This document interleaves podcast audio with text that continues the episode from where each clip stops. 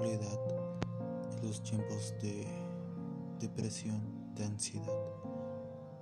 Cada semana estaré hablando sobre todo lo que he vivido en estos últimos tres años respecto a la ansiedad y la depresión que cada persona vive.